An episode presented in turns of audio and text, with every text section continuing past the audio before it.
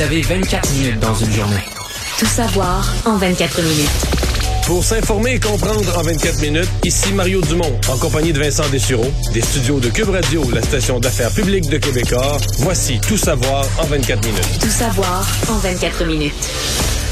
Ce n'était plus un secret depuis euh, quelques jours, mais ça s'est confirmé dans les euh, pardon dans les dernières heures l'arrivée de Moderna à Montréal euh, avec l'arrivée de ce fait quand même construction importante là, reliée à cette entente stratégique de 10 ans entre avec bon avec le Ouais, fabricant de vaccins. C'est ça, c'est plus que juste une construction d'usine. C'est un partenariat avec les universités, avec le gouvernement, une entente sur 10 ans où Moderna investit. C'est vraiment majeur. Ouais, et ça permettra donc euh, dans cette euh, usine euh, terminée en 2024 euh, d'employer entre 200 et 300 personnes.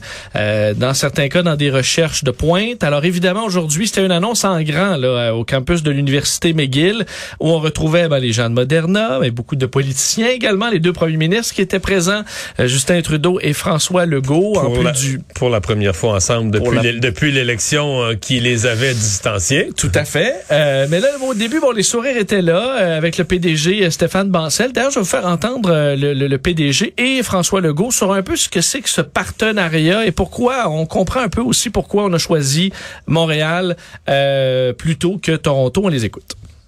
Il y a des scientifiques qui ont passé toute leur vie sur un virus. Ils ou elles connaissent ce virus par cœur.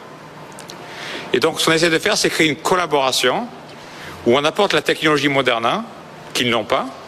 Eux, ils apportent leur savoir et leur connaissance sur un virus que nous n'avons pas, pour ensemble collaborer et aller plus vite. comme une culture qu'il faut continuer de, de changer pour dire travailler avec des entreprises, là, ça n'enlève rien aux universités. Au contraire, ça va permettre aux entreprises, aux universités d'en faire encore plus, puis d'être capable de commercialiser ça partout dans le monde, puis de créer des jobs payants ici.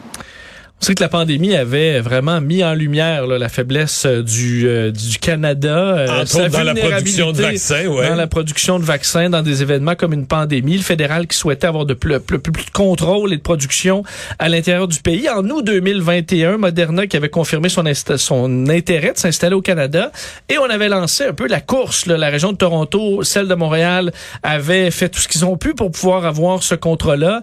Mais Montréal semble avoir eu l'avantage en raison de ce réseau de chercheurs de pointe, chercheurs universitaires qui sont très actifs dans euh, ce- ces différents champs d'expertise. Euh, et euh, bon, dans le cas du cadre financier, on ne connaît pas tous les détails. Pierre Fitzgibbon, ministre québécois de l'économie, était présent aussi, n'a pas donné tous les détails, euh, mais on nous promet que ce sera rendu public prochainement. Et là, tu le disais, Mario, c'était la première euh, rencontre entre nos deux premiers ministres depuis l'élection. On se souvient qu'avant l'élection, ils avaient eu plusieurs annonces communes. Ça s'appelait Justin ben, François, c'est- comme le bras. Mais d'ailleurs, une des fois, même François Legault avait, avait, avait souligné ça, là. On, on se a du fun ensemble, on s'appelle Justin, François. Mais là, aujourd'hui, d'après moi, au début, ça devait être un peu plus froid que ça. Là. Ça Ouais. s'est réchauffé parce qu'ils avaient une annonce heureuse commune à faire.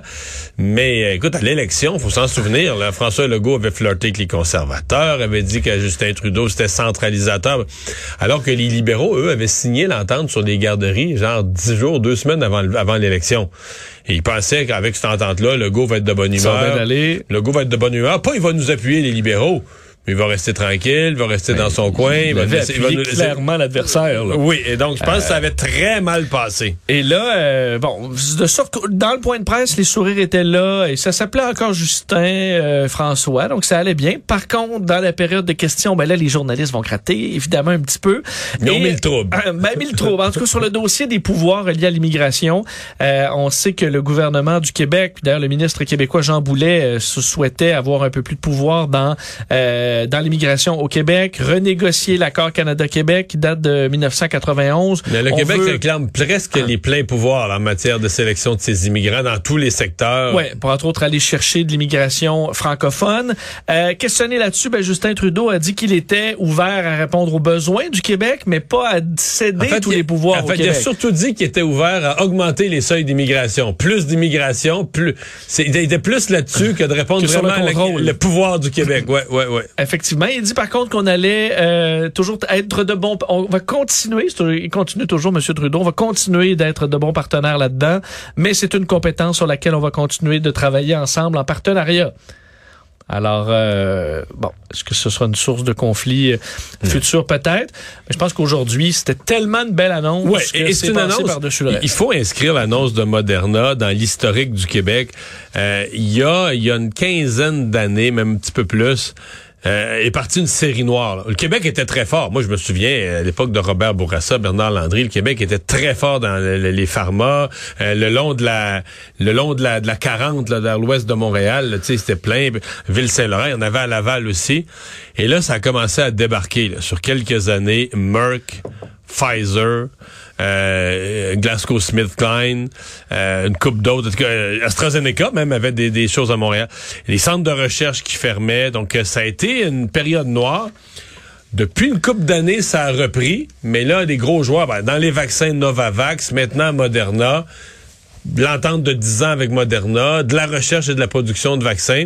Disons, ça redonne un nouvel élan. là. Tout à l'heure, euh, en entrevue, le ministre euh, François-Philippe Champagne par- parlait de rebâtir le secteur là, des, des- du pharmaceutique dans le Grand Montréal. Je pense que c'est ce qu'il faut, euh, c'est ce qu'il faut espérer que ce soit l'occasion de le faire. Et là, c'est spécifiquement dans, en particulier dans le vaccin ARN messager qui est porteur d'avenir. Et dans qui est pas juste pour euh, domaines, ben, c'est ça j'allais dire qui est pas juste nous on a ARN messager Covid là mais ARN messager c'est une nouvelle technologie extrêmement prometteuse qui effectivement dans le cas de la Covid a permis de développer un vaccin rapide et efficace mais qui peut permettre ils disent même même d'aller toucher au cancer donc euh, prometteur. Parlons de l'Ukraine maintenant et des lendemains de cette attaque. Euh, On sait dans la capitale Kiev, euh, peu après la visite d'Antonio Guterres, le secrétaire général de l'ONU. On en parlait hier comme étant quand même un point assez particulier là, que les Russes aient osé attaquer lors de cette visite qui était bon dans un but de paix, favoriser un cessez-le-feu. Et là ils l'ont Euh, pleinement pleinement revendiqué les Ouais, Russes. les Russes ont confirmé, euh, disant avoir détruit avec des armes de haute précision, de longue portée, des ateliers de l'entreprise spatiale Artium dans la capitale Kiev. Sauf que là-dessus, euh, Félix Séguin dit ils ont menti. Là. Ils ont tiré dans le building euh, D'à côté, dans- ouais, euh, juste à côté. C'est des résidentiels. Oui. Il n'y a pas aucun objectif stratégique qui a été frappé là. Mais eux, euh, bon, vont dire que oui, qu'ils ont frappé aussi des centrales électriques euh, à l'extérieur de la capitale, près de certains euh, nœuds ferroviaires. On confirmait aussi un décès finalement, parce qu'hier, les autorités parlaient de seulement trois blessés. Finalement, il y a eu un décès. Dans les débris, on a retrouvé le corps d'une journaliste ukrainienne de Radio Liberty, Vira Girich, qui est décédée. Alors, quatre autres personnes ont été blessées. Ça a été dénoncé encore aujourd'hui par plusieurs dirigeants mondiaux, l'Allemagne, euh, la France. euh, euh, bon, dans le cas du gouvernement allemand, on disait cela révèle une fois de plus aux yeux de la communauté internationale que Vladimir Poutine et son régime n'ont aucun respect pour le droit international. Et les Pays-Bas rouvrent aujourd'hui leur ambassade dans la capitale ukrainienne. Malgré cette attaque-là, après deux mois de fermeture, on décide de reprendre les travaux à l'ambassade.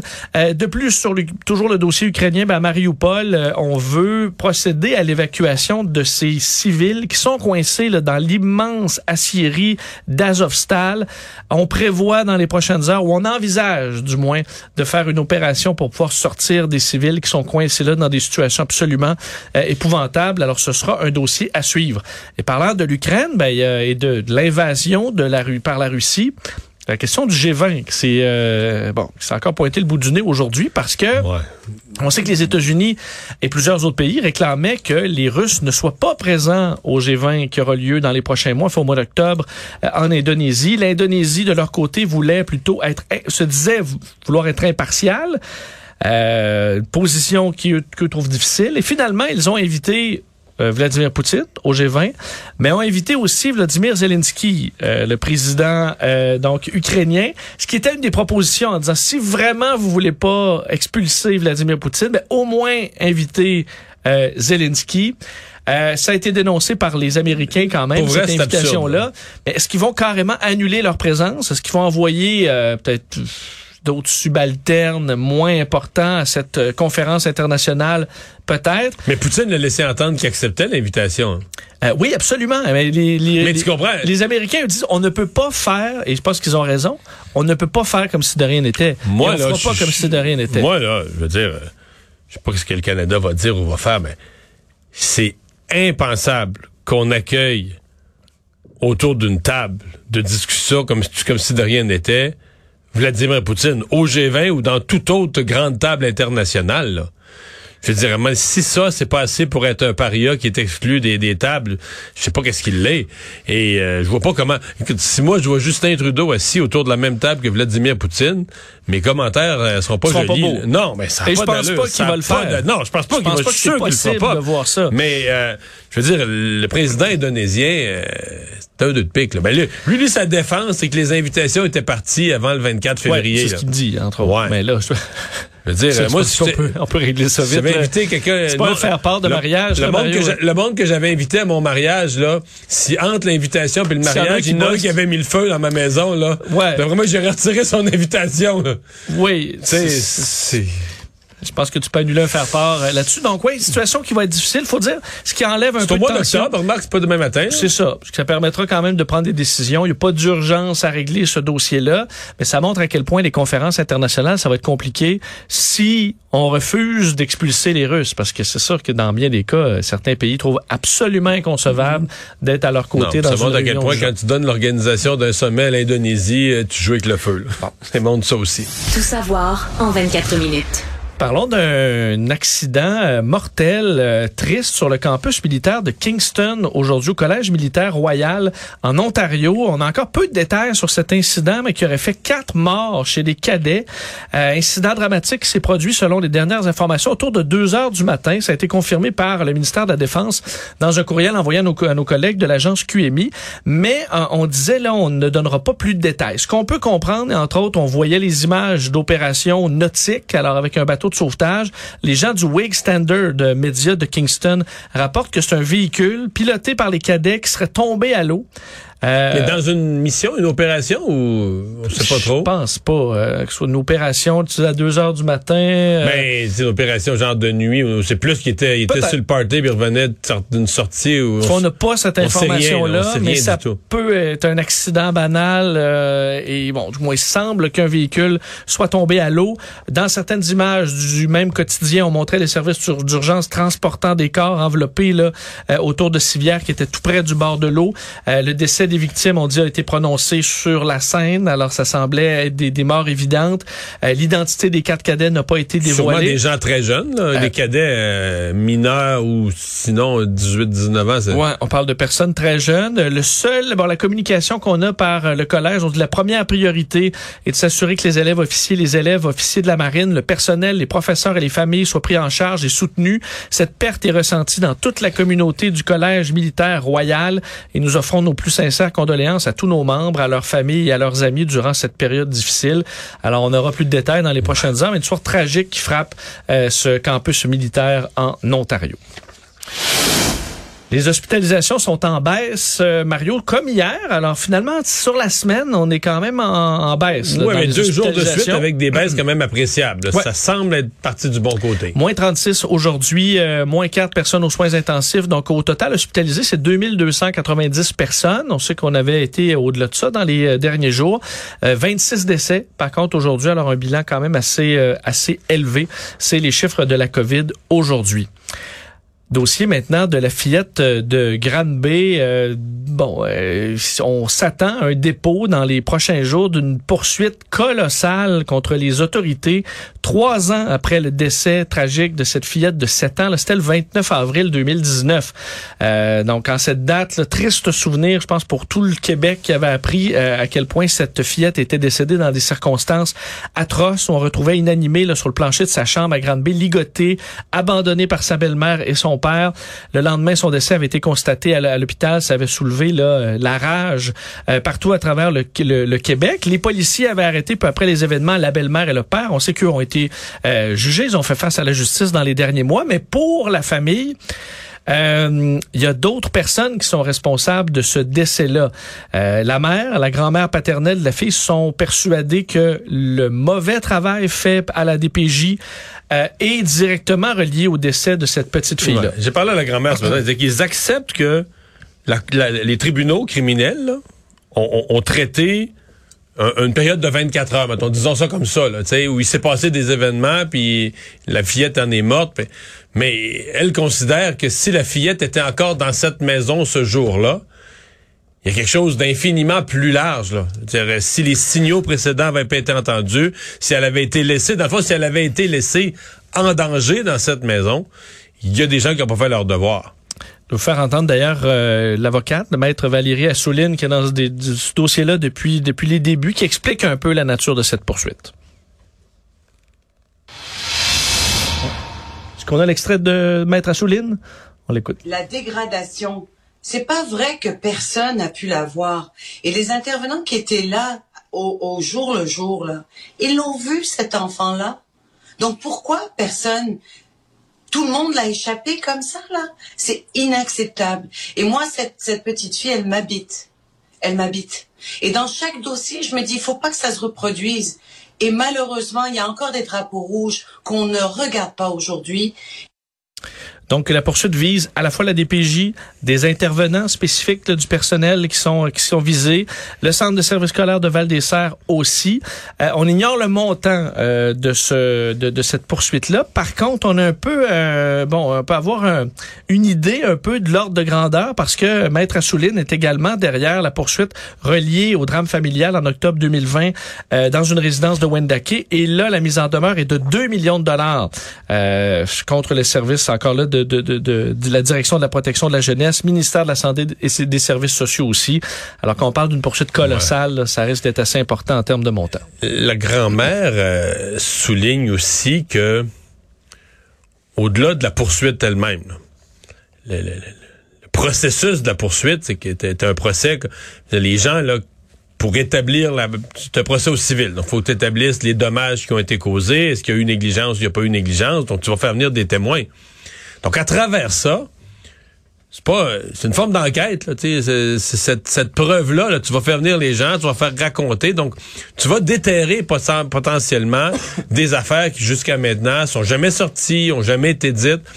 Alors, je pense qu'ils ont ça aussi en tête, de dire, ben, il va, parce qu'aux États-Unis, c'est souvent ce qui arrive, à travers des procès en responsabilité tu déterres, ah, oh, OK, c'est ça. Tu sais, toi, tu, mettons tu suis le procès. nous, dans les médias, on va suivre le procès, on va dire, OK, c'est ça qui est arrivé, un tel l'année d'avant, avertissement.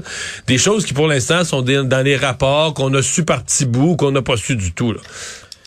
Autre dossier devant les tribunaux, c'est celui de Carl Giroir qui s'est poursuivi aujourd'hui. Donc, euh, l'assaillant de l'Halloween à Québec du 31 octobre 2020 qui avait fait deux morts.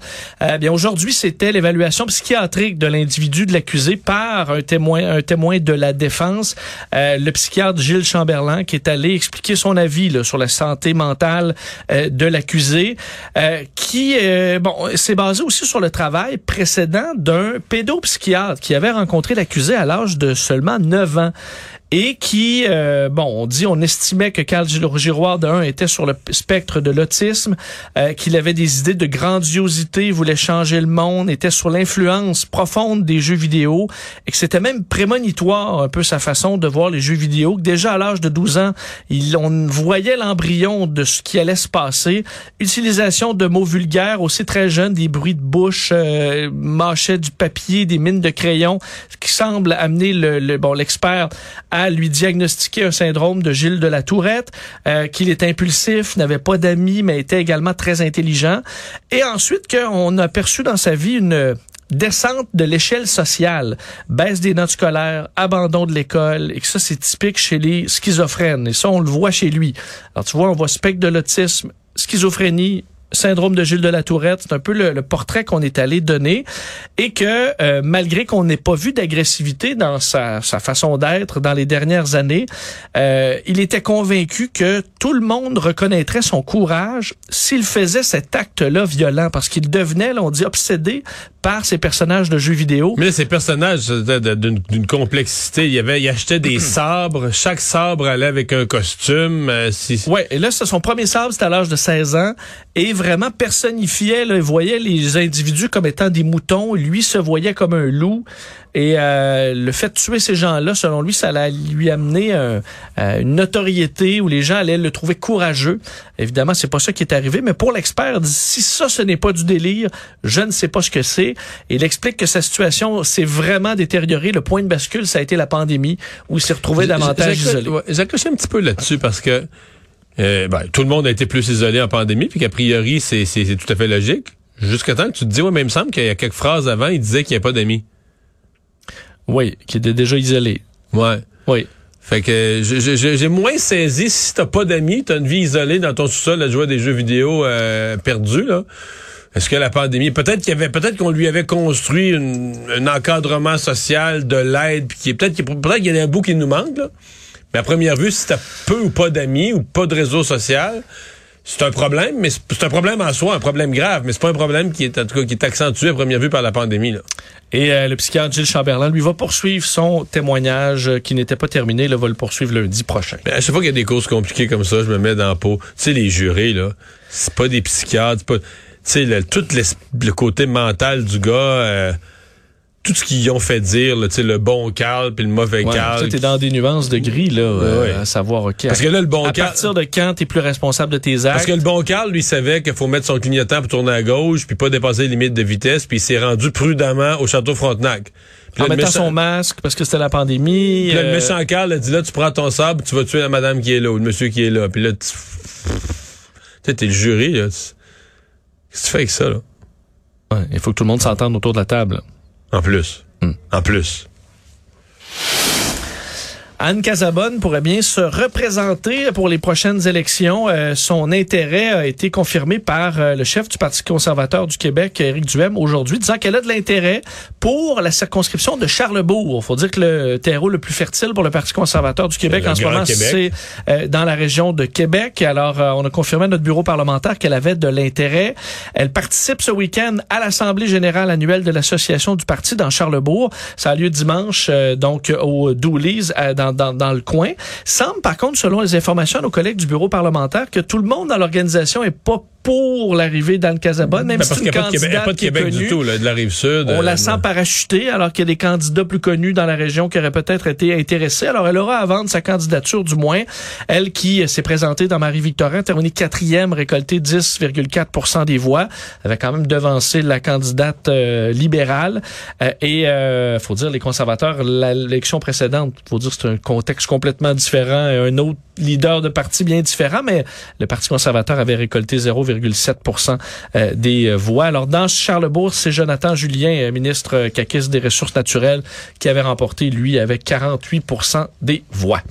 Euh, on surveille ce qui se passe à Ottawa, Mario, dans les prochaines heures, parce que arrivera un convoi de motocyclistes, les Rolling Thunder. J'ai cru voir des images qu'il y en a qui sont arrivés déjà, quelques-uns, là. Parce que ça, ça arrivait aujourd'hui. La majorité des, des activités seront demain. Euh, et c'est un peu curieux, ce, ce regroupement-là, qui est, affirme vouloir témoigner leur soutien d'un aux vétérans des forces armées, aller se recueillir, déposer euh, une couronne. Une là. de leurs raisons de manifester, c'est qu'ils veulent, ils veulent militer pour qu'on enlève les- la, la- la clôture autour du, du, du monument, commé- du, du monument commémoratif là, pour les, nos, nos soldats défunts.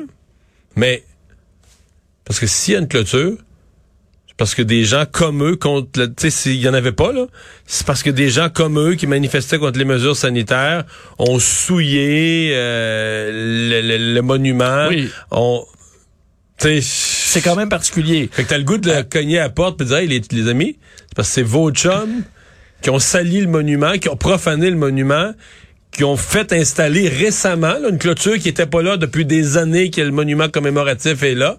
C'est vos chums là, qui, ont, qui ont forcé les, les autorités à mettre une clôture. Puis là, vous venez faire une manifestation pour dire, hey, enlevez ça, cette clôture-là, nous autres, on veut rendre hommage aux, aux Ouais. vétérans. Parce que le, le fond de l'affaire, c'est quand même flou. Là. On dit que c'est une manifestation pour la liberté. Liberté de quoi? Euh, et parce que plusieurs organismes, organisations derrière euh, la manifestation sont les mêmes que pour les camionneurs. Les Freedom Fighters Canada, euh, Veterans for Freedom, Live from the Shed et compagnie sont contre tout, euh, toute règle sanitaire. Alors, est-ce que ça peut mal tourner? Eux promettent que non, qu'ils sont contre des occupations. Malgré tout, Mais remarque l'occupation, là. On s'entend qu'entre un 18 roues et une moto, Ouais. Si tu, si tu décides de t'immobiliser devant le Parlement, tu fais pas prend le moins même... d'espace. Ouais. Mais c'est pour ça qu'on va interdire entre autres les roulottes parce qu'il y a des roulottes qui suivent euh, des, des motorisés qui suivent les manifestants et ceux-là pourront pas rentrer près de dans le centre-ville d'Ottawa. en train de me dire que la police d'Ottawa a une stratégie puis qu'ils sont méfiants? Oui, et ils vont diriger le trafic, essayer de faire passer le convoi dans des zones qui sont euh, qui vont Ouais. poser moins de problèmes aux citoyens. Alors à surveiller demain, ça risque de bien se passer, mais euh, sachant les, les euh, résidents d'Ottawa un peu échaudés, euh, on verra demain. Et euh, ben, sur les marchés boursiers, Mario, c'était une, une journée encore à oublier, dans un mois oublié, dans un début d'année à oublier. Le Dow Jones a encore baissé de près de 900 points. C'est le dernier jour d'avril, on dit les quatre premiers mois de l'année. Euh, Selon, l'indice, c'est le pire en 40 ans ou le pire en 80 ans ou le pire début d'année là, qu'on ait. Ouais, jamais vu pour le S&P 500 depuis 1942. Alors vraiment un début d'année euh, qui, qui fait mal au portefeuille. Résumer l'actualité en 24 minutes, c'est mission accomplie.